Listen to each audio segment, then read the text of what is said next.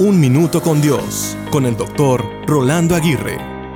Un distintivo único de cada persona es su tono de voz. Le reconocemos por su timbre de voz aunque los escuchemos de lejos o no los tengamos cerca de nosotros. Esto me recordó a una ilustración que leí hace algún tiempo. En el Polo Sur, después de que las mamás pingüinos han tenido a sus crías, se regresan al océano para alimentarse y dejan a sus bebés al cuidado de sus padres.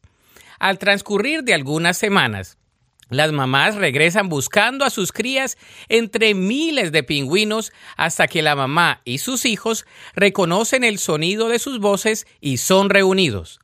La Biblia dice que Jesús y sus seguidores son así aprenden a reconocer su voz en medio de todas las voces espirituales que tienden a confundirlos en el mundo de hoy.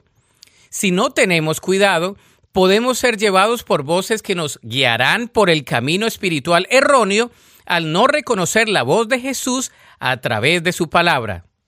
Invierte un tiempo con Jesús, quien es tu pastor para que puedas reconocer su voz. Él te guiará por el camino correcto si solo escuchas su voz. La Biblia dice en Juan 10, 27 y 28, Mis ovejas escuchan mi voz, yo las conozco y ellas me siguen. Les doy vida eterna y nunca perecerán. Nadie puede quitármelas. Para escuchar episodios anteriores, visita unminutocondios.org.